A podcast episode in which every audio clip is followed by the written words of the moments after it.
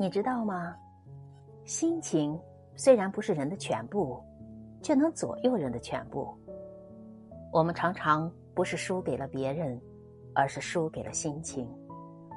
而好心情其实是种素养，它告诫我们：人生有好多事，其实可以不必做，不去抱怨，笑看花开是一种好心情，静看花落也是种好境界。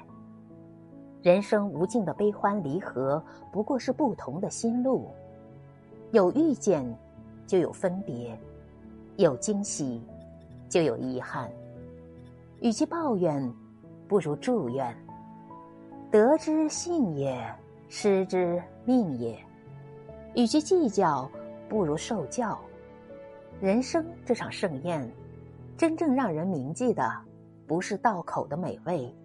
而是萦绕在心的滋味，万事在心，这份素养，你得自己准备。